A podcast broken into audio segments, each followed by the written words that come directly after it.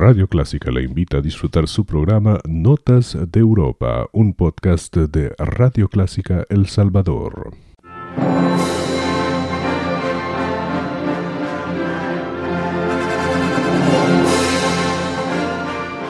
Déjese acompañar con la buena música. Clásica 103.3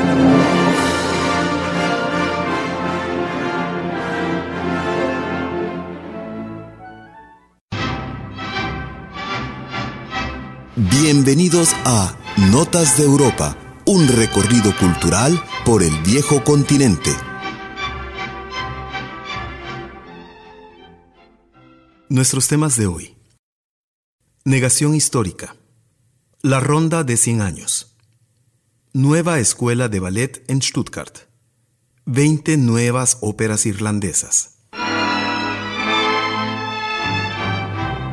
A pesar que en Rusia la política histórica oficial trata de rehabilitar sutilmente el violento régimen estalinista, la sociedad civil se defiende con manifestantes conmemoraciones de víctimas, cada vez con más resonancia.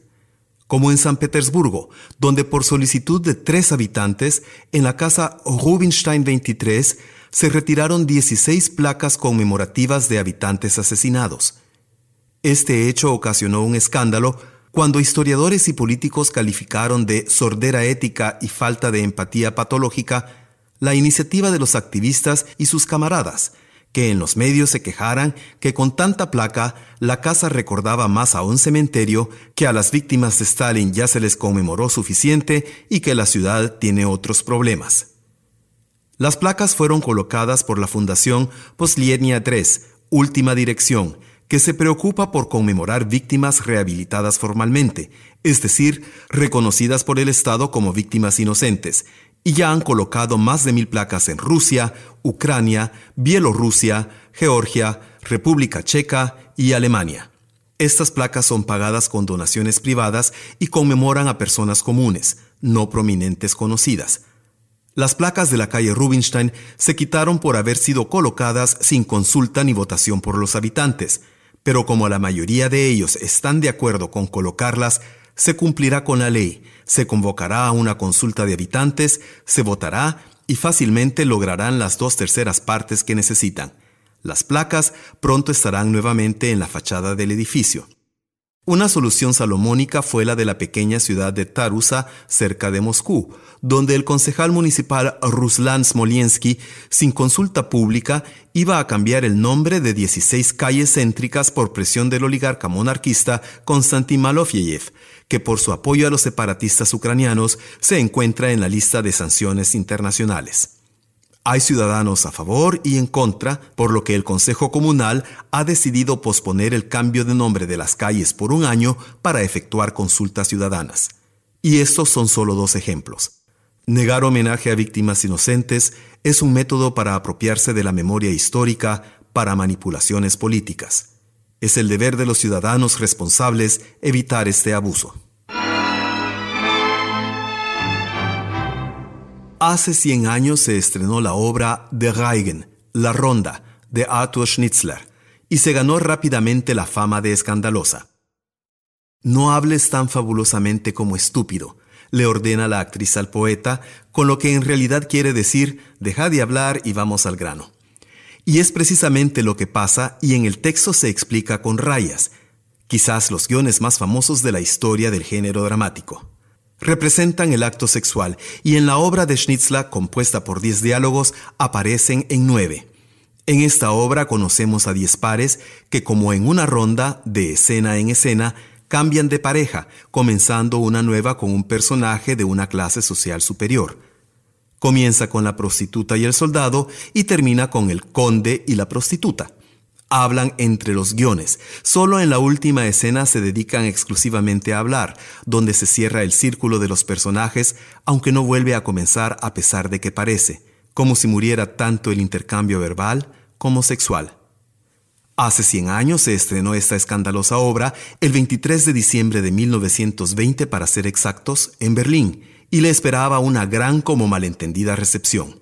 Su autor, Arthur Schnitzler, uno de los más famosos escritores vieneses, la terminó de escribir con mucho esfuerzo en 1897 y no tenía intenciones de presentarla. Después del éxito de su obra Liebelei, Amorío, Schnitzler comenzó a padecer de osteoesclerosis y escribir la ronda debía servirle como distracción. En 1900 mandó a imprimir 200 ejemplares para regalárselos a sus amigos. En 1904 se publicó y un año después su publicación impresa fue prohibida. Eso explica por qué fuera estrenada hasta en 1920 por supuesto que su estreno por poco fue cancelado también y en 1921 se inició un proceso judicial en su contra. Este juicio hizo historia, pues fue un triunfo de la libertad artística sobre la censura estatal. La opinión pública continuó sus ataques, hasta que Schnitzler mismo prohibió legalmente que se presentara, una medida que su hijo Heinrich prolongara hasta 1982. Desde entonces, la ronda de presentaciones no termina. Los arquitectos Burger Rodach de Múnich han dado a la nueva escuela de John Cranko una imagen aséptica propia, corporal, como el ballet de quien lleva su nombre. El nuevo edificio se encuentra en la ciudad de Stuttgart del Teatro Estatal de Württemberg. Una obra maestra, digno de la institución de renombre internacional a la que alberga y se debe al esfuerzo conjunto de varios actores, como el director general del ballet Wright Anderson, que buscó apoyo financiero en el mundo de la política e industrial y a quien la fábrica automotriz Porsche le diera 10 millones de euros.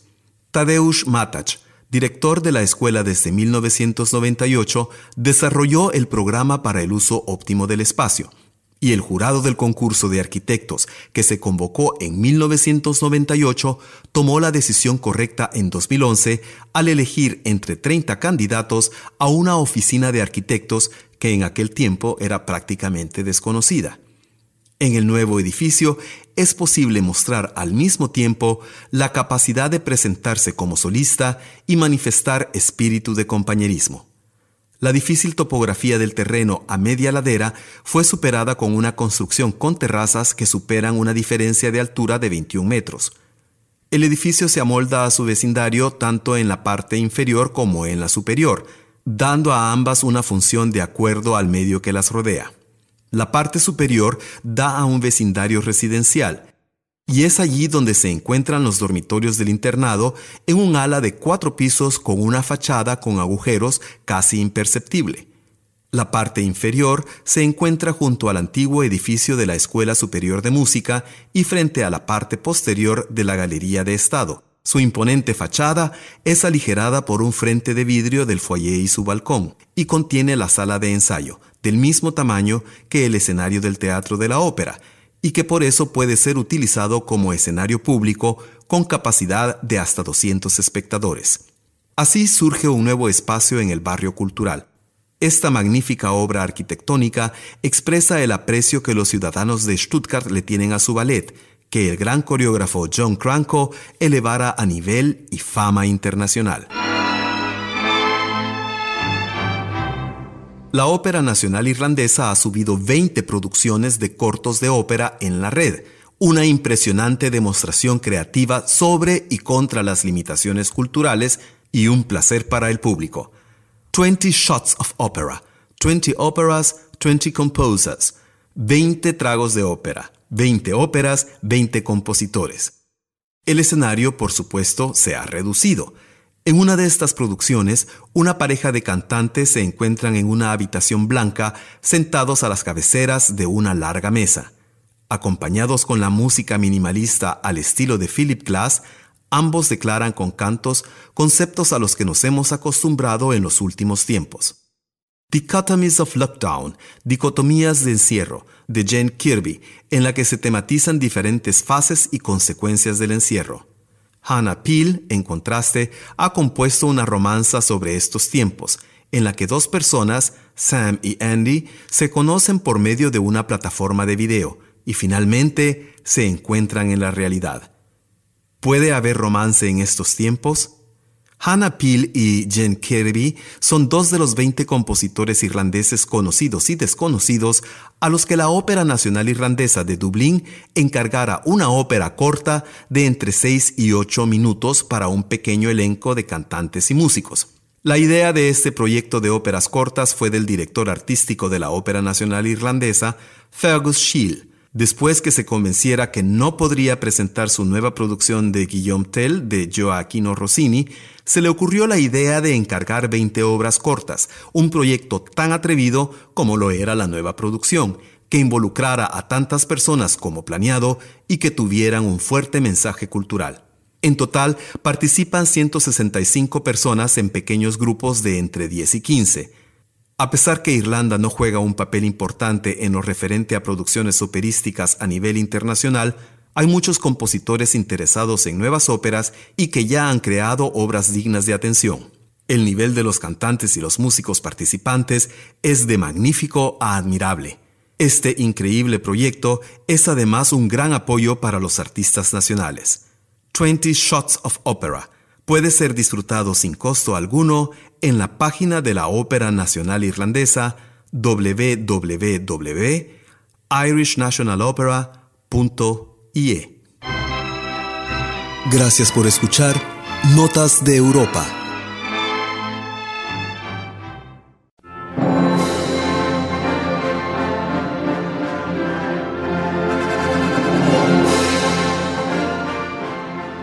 Acompañar con la buena música. Clásica 103.3